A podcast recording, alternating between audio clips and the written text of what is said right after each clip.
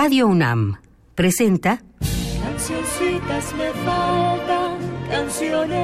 Cancioncitas, segunda parte.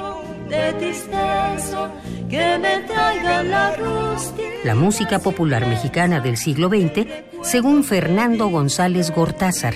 ¿Quién queda con ustedes?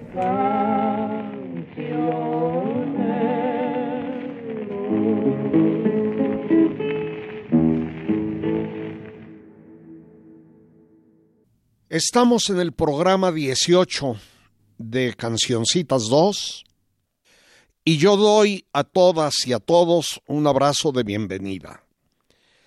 Continuamos lo que se interrumpió la última vez. En 1916 o 21, según la información que se reciba, nació Pepe Albarrán, José María Albarrán Martínez y Molina, en Cutzamala de Pinzón, y fue registrado en Huetamo, ambos en Michoacán, tierra por cierto de los hermanos Mendoza, del trío Tariacuri y de su hermana Amalia, y Pepe Albarrán fue un autor prolífico, se dice que de más de mil piezas, al inicio lograba mucho Lucha Reyes, y es autor de Uruapan, así hacemos en Jalisco, y otras que siguen siendo bastante escuchadas. El caballo a la San Lucero de 1950, La tumba de Villa o La tumba abandonada de 1958, El Prieto Azabache, generalmente llamado Caballo Prieto Azabache de 1960, y la que voy a poner, Ojitos Verdes o Aquellos Ojitos Verdes de 1961 que interpretará el dueto Las Palomas acerca del cual quiero decir algo. Se trató de tres hermanos de apellido González, dos mujeres y un hombre, que integraron dos de los mejores duetos de música folclórica que hemos tenido. Carolina y David González se unieron en el dueto América y la misma Carolina con su hermana Elvira en el dueto Las Palomas, ambos con un estilo interpretativo muy similar. Todos eran originarios de Aguascalientes y empezaron a cantar profesionalmente al final de la década de los 40. Aquí está entonces aquellos ojitos verdes de Pepe Albarrán con Las Palomas.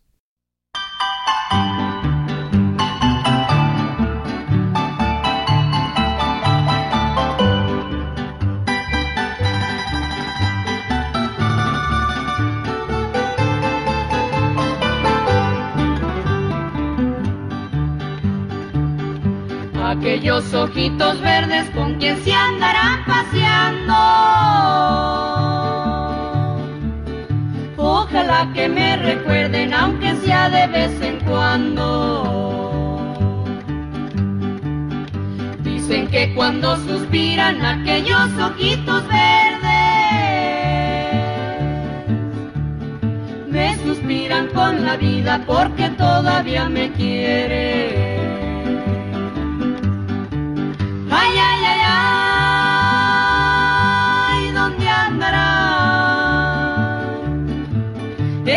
Ojitos que me hicieron suspirar. Ay, ay, ay,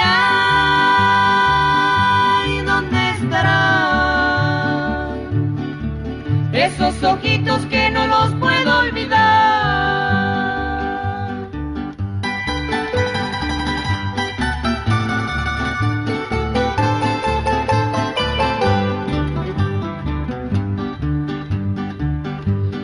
Vuela, pajarito, pero si a mi vida vuelves, ha de ser con dos ojitos, pero tienen que ser verdes. Cuando voy por esos campos y me fijo en los laureles, parece que estoy mirando aquellos ojitos verdes.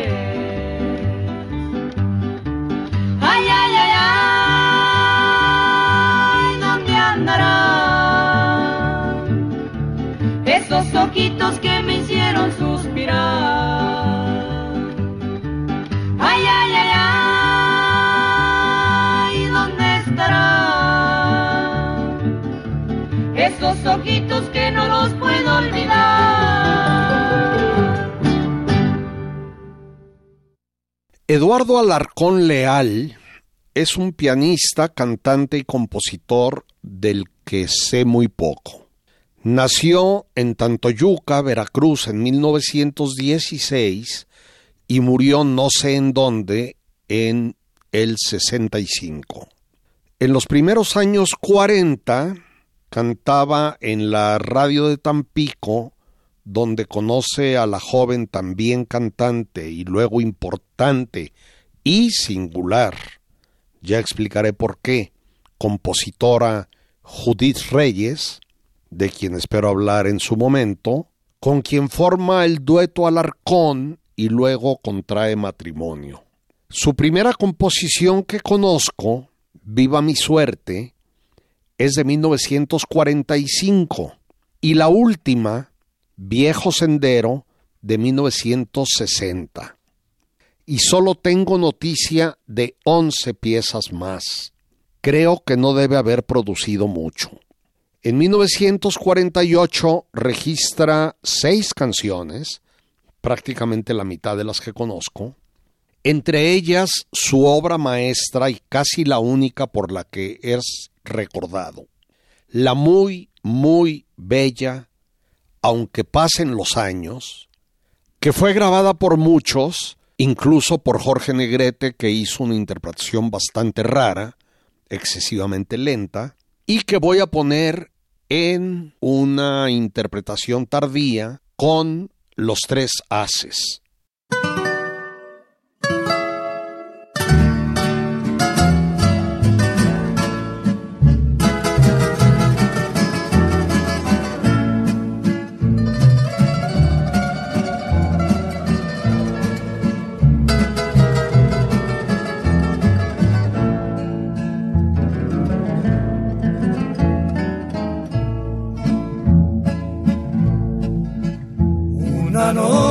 Serena y oscura, me juraste cariño sincero, me dijiste que en toda tu vida mi cariño sería lo primero.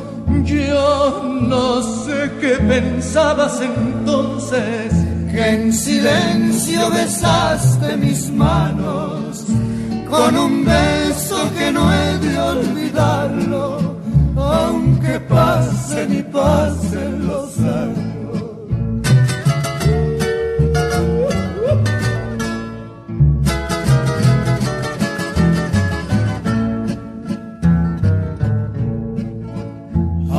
Solo me queda el recuerdo, el recuerdo me agobia y me mata no sé qué le debo a la vida, que otra vez a la mala me trata. Ya no puedo mirarme en tus ojos, ni tampoco soñarme en tus brazos, porque al irte quebraste mi vida y hasta el alma me hiciste pedazos.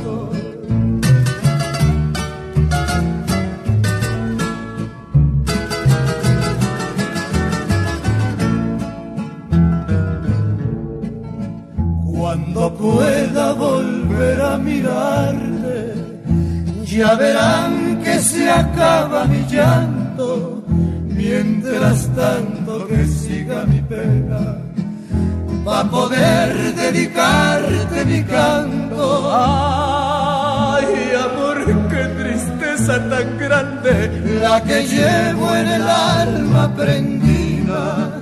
Si tú puedes vivir sin mirarme, ven mejor a quitarme la vida. Si tú puedes vivir sin mirarme, ven mejor a quitarme la vida.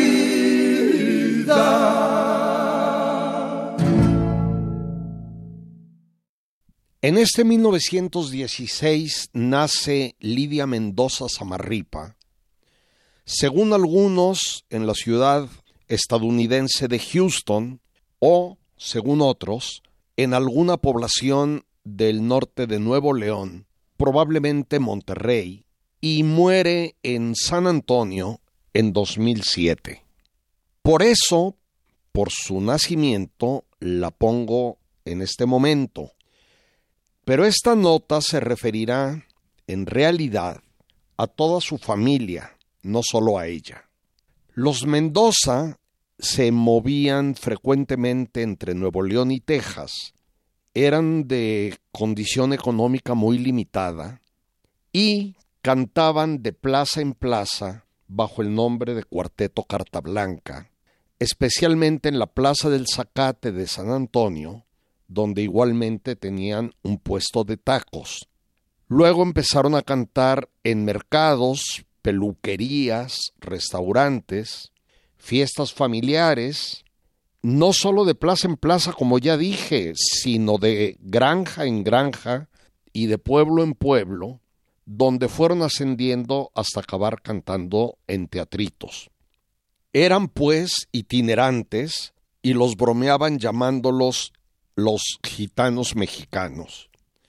En ese momento la familia estaba integrada por la abuela, que había sido maestra de música en Nueva Rosita, Coahuila, por la madre, Leonor, que tocaba la guitarra, el padre, creo que se llamaba Francisco, que extrañamente tocaba la pandereta, Lidia, la hermana mayor, intérprete de violín, y una de las hermanas, creo que María, la mandolina. Un hermanillo tocaba el triángulo, otro instrumento sumamente inusual en un conjunto de música popular como la pandereta, y al final se incorpora la más pequeña de la familia, Juanita. Todos cantaban, aunque el padre lo hacía muy mal. En 1927 leyeron en la prensa un anuncio en el que una disquera de San Antonio solicitaba cantantes. Hicieron su solicitud, fueron aceptados y en un cuarto de hotel grabaron 10 discos, es decir, 20 canciones, que según el testimonio de Lidia, que tenía solo 10 años de edad, y era la mayor, no se les olvide, nunca escucharon. Es decir, nunca oyeron sus primeros 10 discos. Unos tres años después, Lidia se inició como solista dejó el violín por una guitarra de 12 cuerdas y de sonido muy característico e inimitable. Casi inmediatamente tuvo un gran éxito e inició una carrera de más de 50 años. Fue llamada la Gloria de Texas, la Alondra de la Frontera, la cantante de los pobres, y recibió múltiples reconocimientos, preseas, al grado de que en 2013 se emitió póstumamente un sello postal de Estados Unidos con su imagen. Y pese a todo lo que he venido diciendo, a mí no me gusta Lidia Mendoza, ni su voz ni su estilo, y difícilmente la oiremos en Cancioncitas 2. Pero queda el grupo familiar de los inicios, y sus hermanas Juanita y María, que me parecen buenísimas. Ellas se iniciaron como dueto durante la Segunda Guerra Mundial y tuvieron mucho éxito, aunque sin alcanzar la fama de su hermana mayor, que con frecuencia las acompañaba con su peculiar guitarra. Ya las puse en Cancioncitas 1 y seguramente las volveremos a oír en algún otro programa de esta segunda parte. Voy a poner ahora una de las primeras interpretaciones de la familia entera en la que destacan las voces de la madre Leonor y de los niños. Se trata de La Rielera, canción también atribuida al infaltable don Samuel M. Lozano, y que al parecer se divulgó entre 1911 y 17. Es una pieza imprescindible de la Revolución, referida a los trabajadores del ferrocarril central mexicano, con un oportuno toque de humor en el inicio.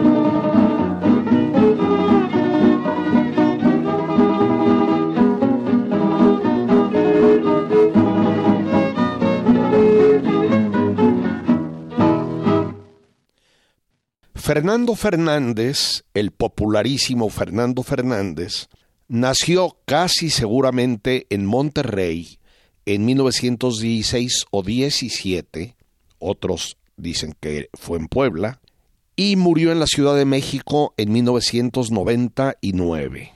No entiendo, no he acabado de entender bien cuál era la relación de parentesco entre Fernando Fernández Emilio el Indio Fernández, director de cine, y el actor Jaime Fernández.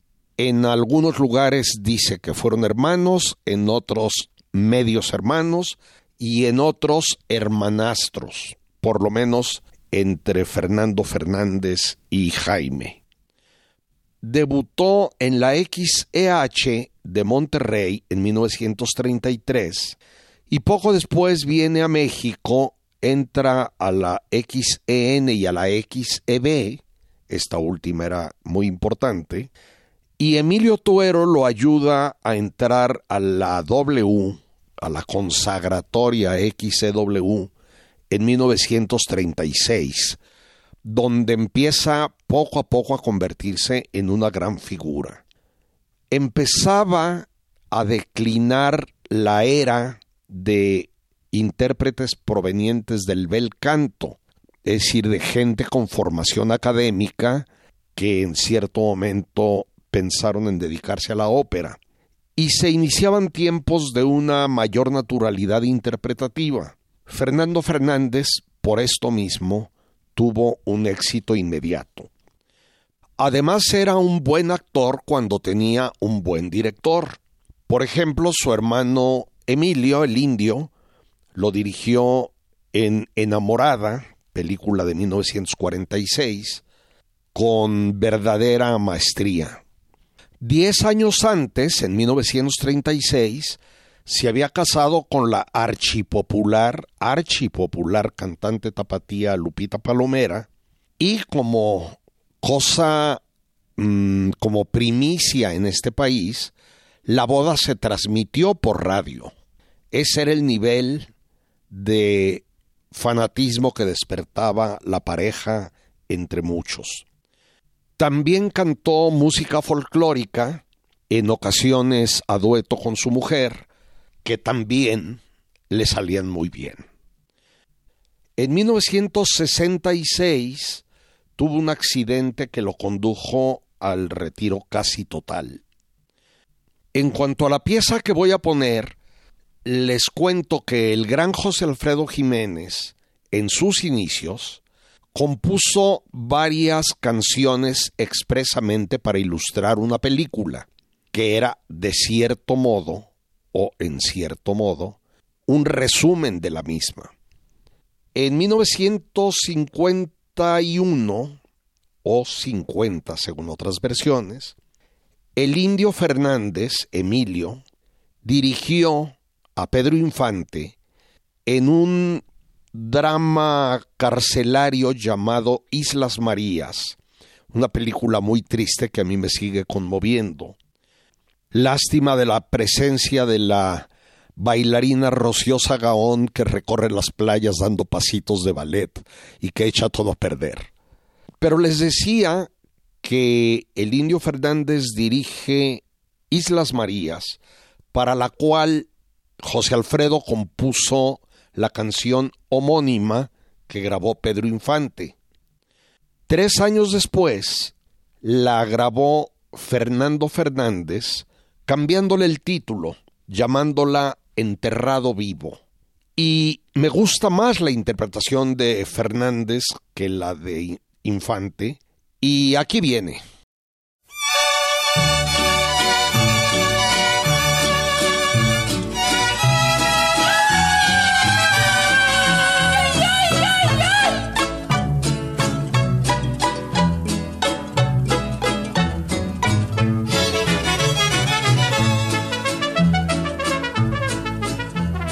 Estoy enterrado vivo, estoy pagando un delito, llorando muy despacito para ver si el llanto me dura más. Ya no me ha quedado nada, mi vida está destrozada. Yo tengo como fortuna la luz del cielo que Dios me da. Rodeado de mar me encuentro, pensando en el otro tiempo, allá cuando el sentimiento era enemigo de hacerme mal.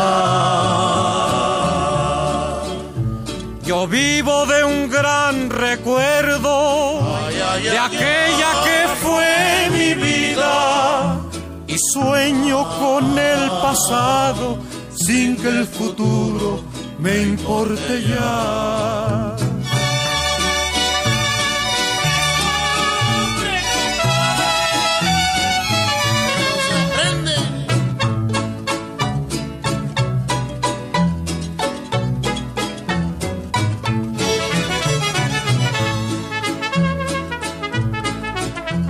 aquella mujer que amaba se fue de mí avergonzada.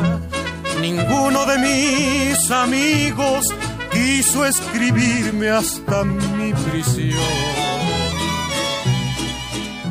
Tan solo mi pobre madre consuela mis negras penas, mandándome en cada carta como una santa su bendición. Estoy enterrado vivo, estoy pagando un delito, llorando muy despacito, va a ver si el llanto me dura más.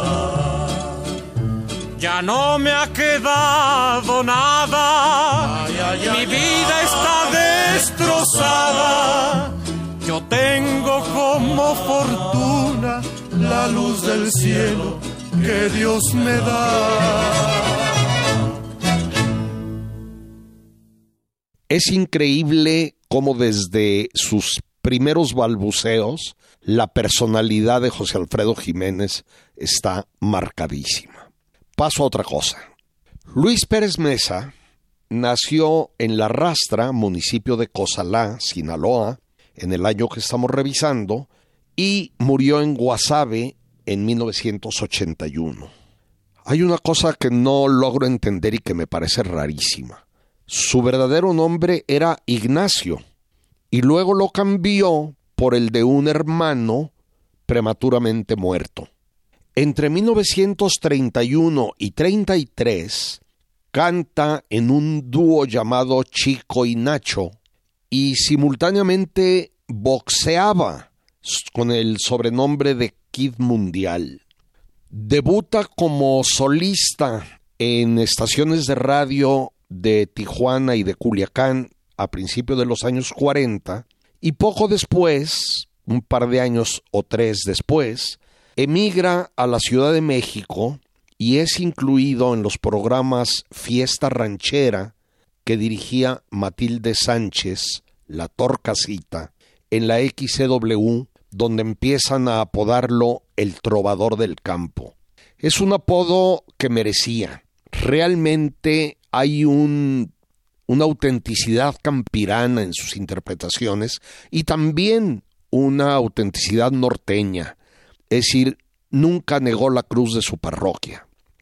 En 1944 funciona además como primera voz del Cuarteto Metropolitano de Felipe Bermejo. En 45, cuando México entra a la Segunda Guerra Mundial, viaja a Guam y a las Islas Filipinas a cantar para el Escuadrón 201 y pasó también después varios años en Madrid. También intentó ser actor. Por ejemplo, participó en 1948 en la segunda versión de Allá en el Rancho Grande dirigida como la primera de 1936 por don Fernando de Fuentes, en el papel que Lorenzo Barcelata hizo en la original. Y en esta ocasión, tristemente, sí fue válido el refrán que dice nunca segundas partes fueron buenas. Realmente no lo hace bien. Pérez Mesa se ostentó, se sigue diciendo, como compositor de El Barzón, tan popular, supuestamente compuesta en el Otla en 1936. En Cancioncitas 1 leí la etiqueta de varios discos consecutivos suyos que tengo que prueban que él no es el autor. En los primeros aparece como arreglista de una canción anónima. Luego hay otros que dan por compositor a alguien que desconozco, un nombre ajeno, a pesar de estar cantada por él, y fue hasta después que empezó a apropiársela. Yo creo, como ya dije en la serie anterior, que se trata de una canción del dominio público a la que Pérez Mesa fue añadiéndole con el transcurso del tiempo nuevos versos y modificando su sentido hasta convertirla en una canción de protesta, entre comillas, que es a lo que debe en alguna medida su éxito. Voy a poner El Quelite, canción dedicada al pueblo de ese nombre, cercano a el puerto de Mazatlán, Sinaloa. He oído versiones de otros que empiezan diciendo qué bonito es el quelite, bien haya quien lo plantó, porque piensan que se refiere precisamente a la planta quelite, que de bonito no tiene nada. Pero no, se refiere a la fundación del pueblo y por eso dice qué bonito es el quelite, bien haya quien lo formó. Aquí viene. La buena banda sinaloense que lo acompaña no está identificada.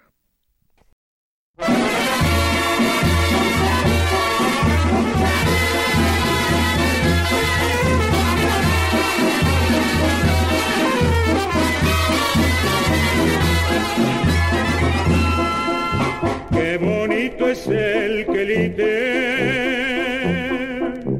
bien haya quien lo formó,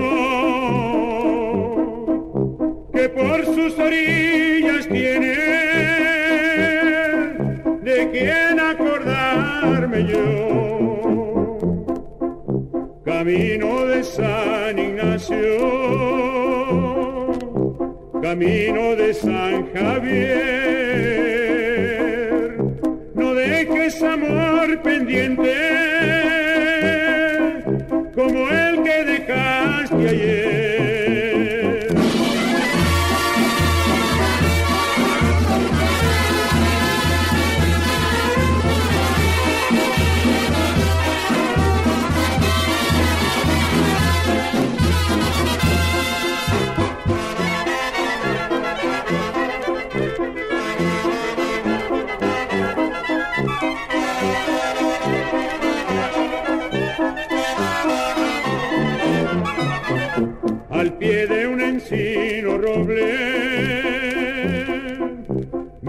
sueño y me dormí. Y me despertó una joven diciendo ya estoy aquí.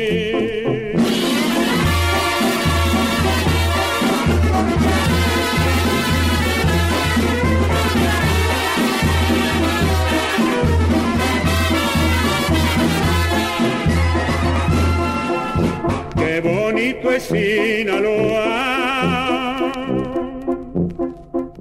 qué bonito es Michoacán. Uno tiene su Morelia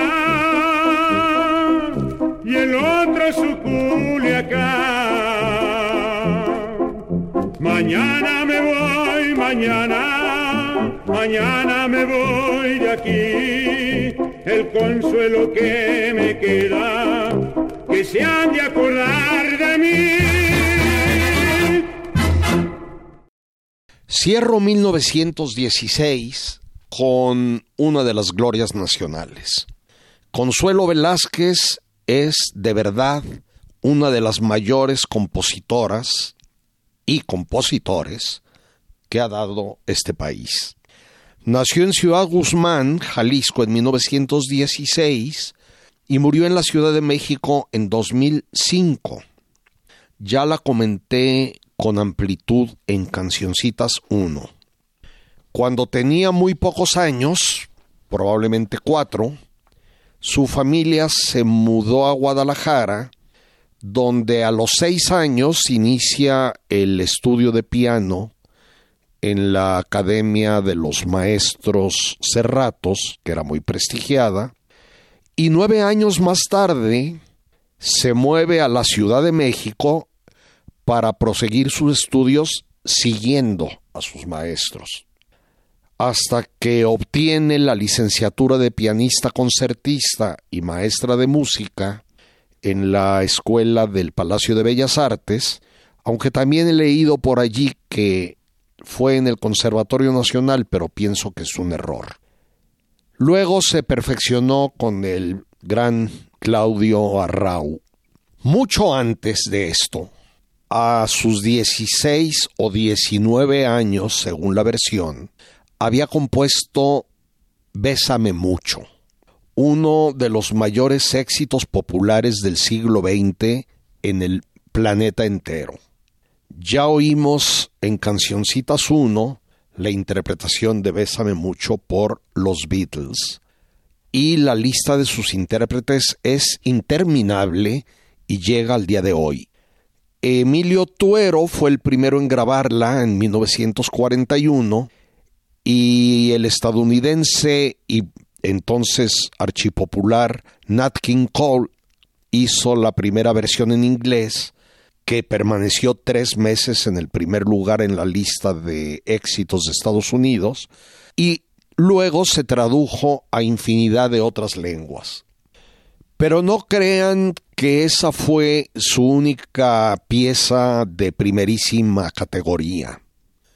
Los boleros Amar y Vivir, Enamorada, Corazón, Aunque tengas razón, Será por eso, Enamorado perdido, las rancheras Que seas feliz y orgullosa y bonita, la humorística Yo no fui, la canción de cuna Cachito, y muchas, muchas, muchas otras demuestran la asombrosa categoría de esta compositora.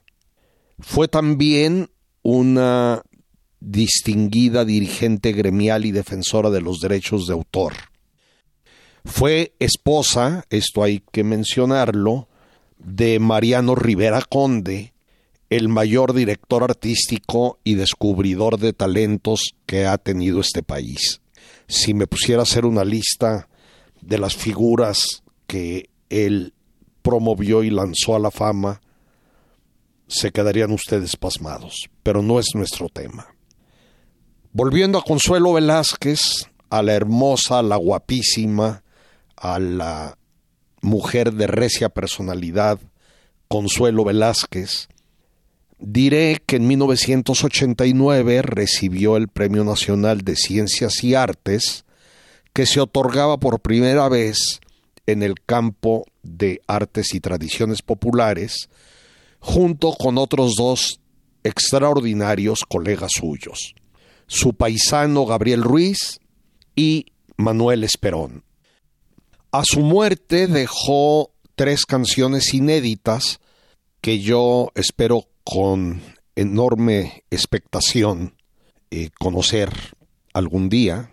Y como cosa rara, diré que hay una pieza llamada Canción de Cuna para Josefina, en la que Doña Consuelo escribió la letra y la música es de José Sabre Marroquín, coautor de Nocturnal que seguramente ustedes recuerdan.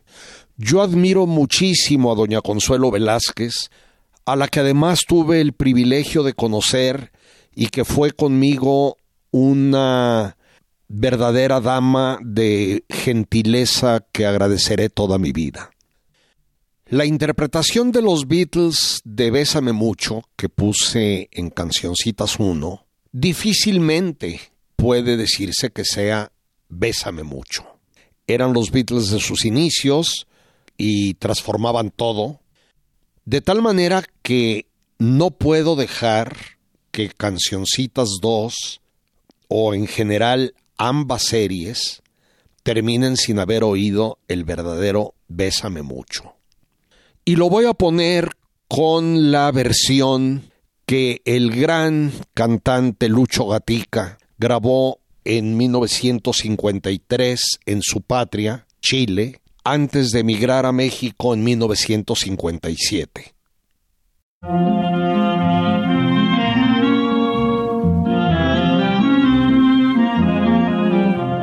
Bésame, bésame mucho,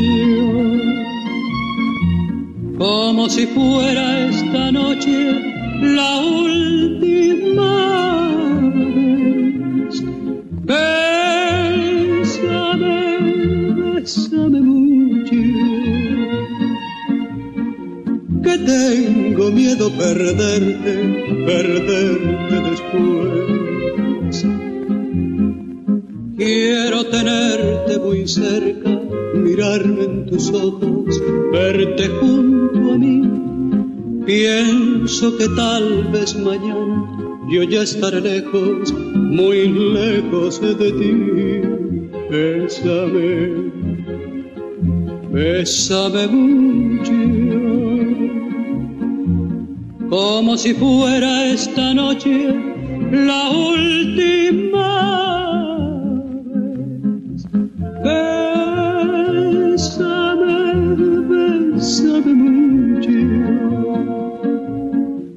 que tengo miedo perderte, perderte después.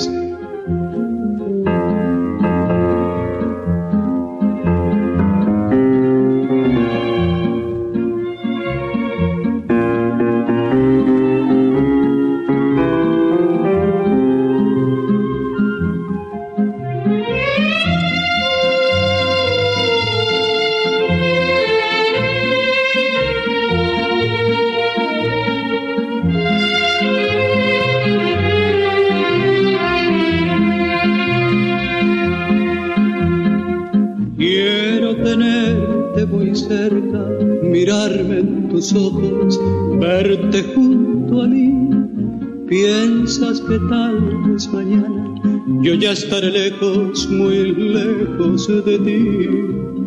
Bésame, bésame mucho, como si fuera esta noche la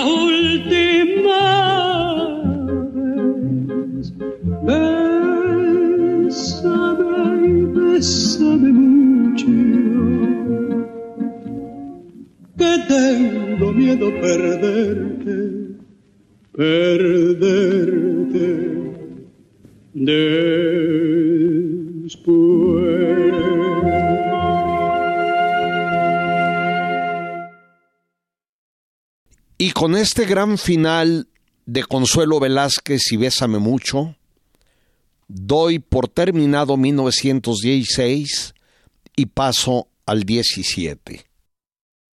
Retomo el momento histórico.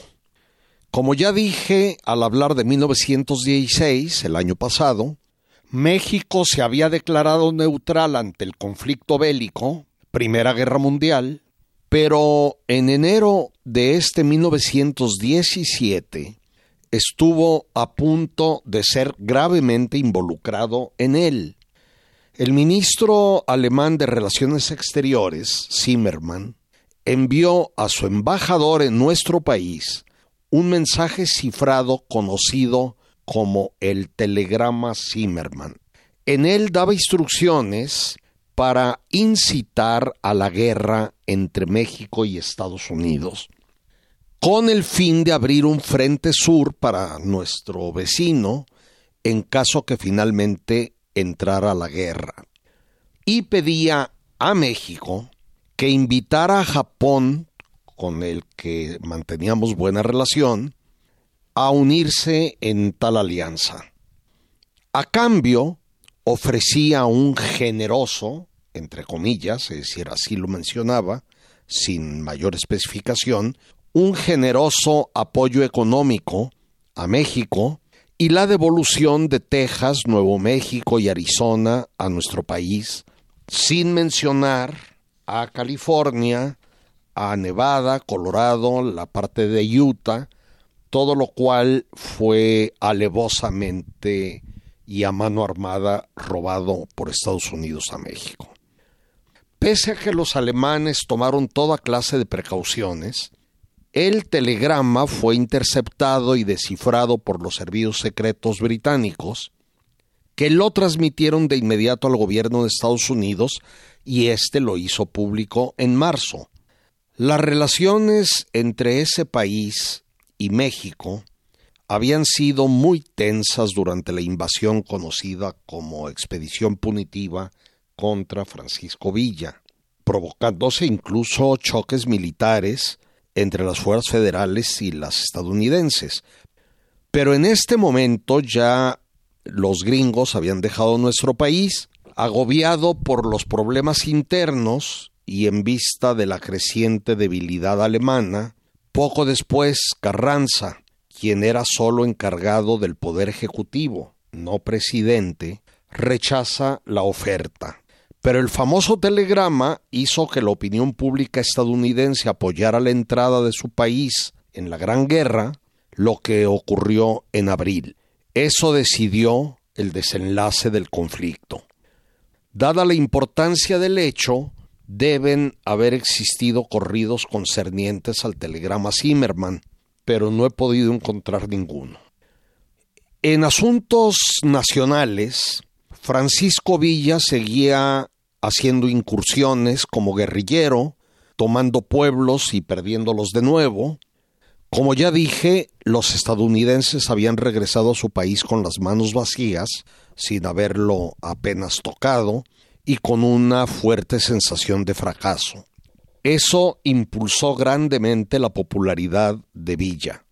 En Morelos, al inicio de 1917, Carranza tenía poco éxito real en su combate con Zapata, quien hacía una guerra de guerrillas. El general federal Pablo González, encargado de derrotarlo, se ensañaba con la población morelense y de las regiones vecinas y la conducía a la miseria, al miedo, al hambre. Era exactamente como si el ejército porfirista hubiera renacido. Eso, aunado a la derrota de Villa en 1915, empezó a debilitar la moral del ejército zapatista. Algunos deseaban un acuerdo con Carranza, hubo deserción de altos mandos.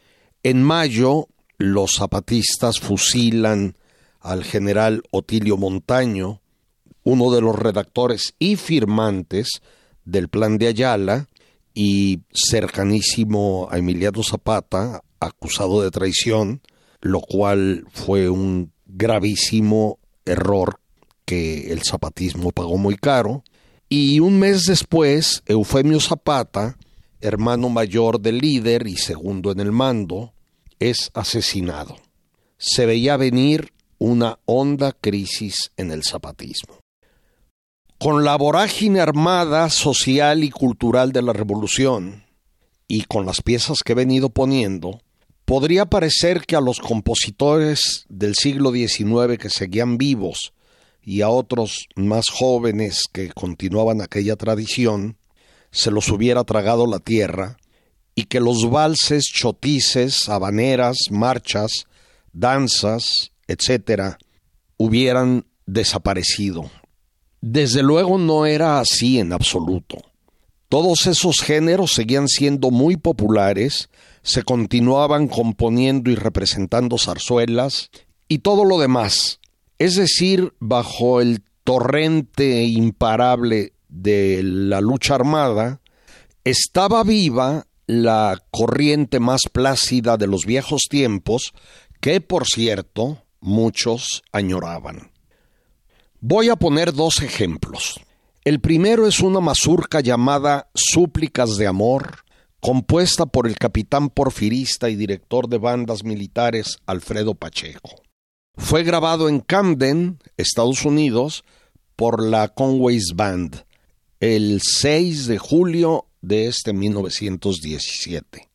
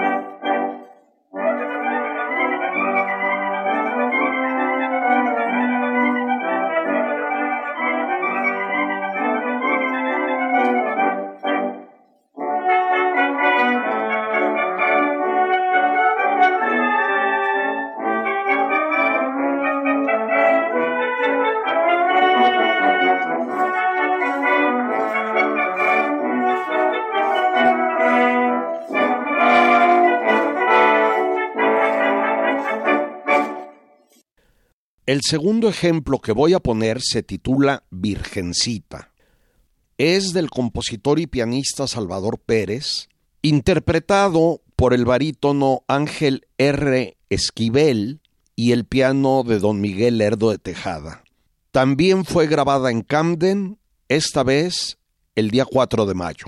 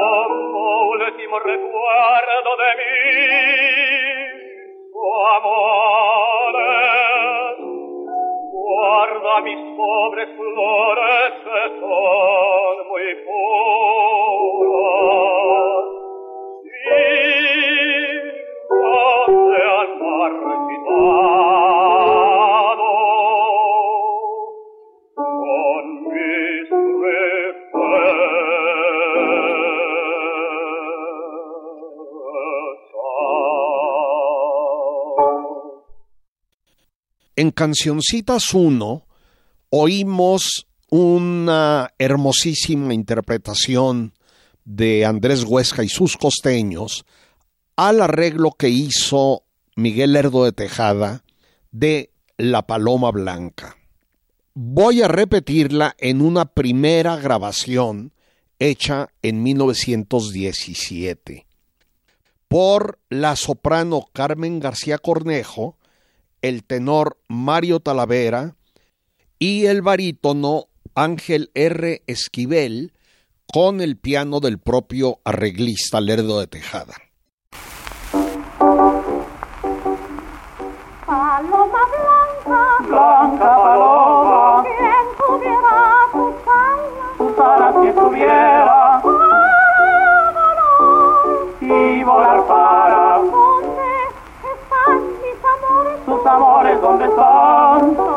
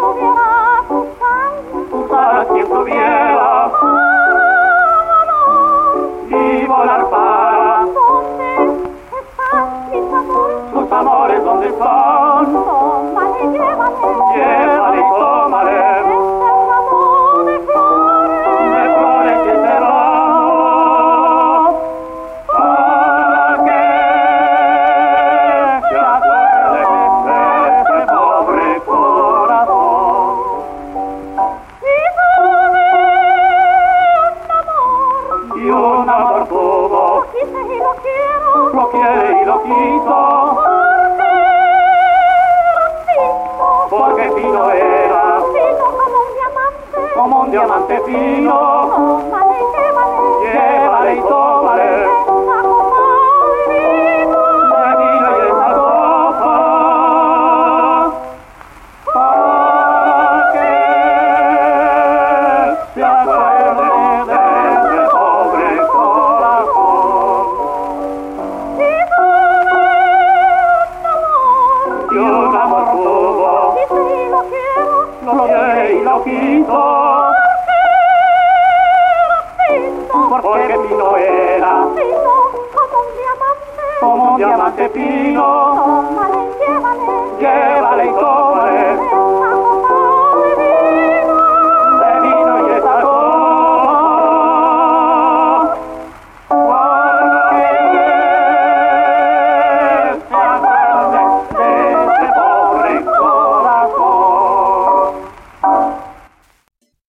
Con esto terminamos nuestro decimoctavo programa, pero no nuestro decimoséptimo año. Continuaremos 1917 en el próximo programa, en el que ojalá volvamos a estar juntos. Por lo pronto, muchísimas gracias, un abrazo y hasta la próxima. Así es como llegó a ustedes un programa de la serie Cancioncitas, segunda parte. Selección musical y conducción de Fernando González Gortázar. Realización y montaje Omar Tercero. Cancioncitas fue una producción de Radio UNAM.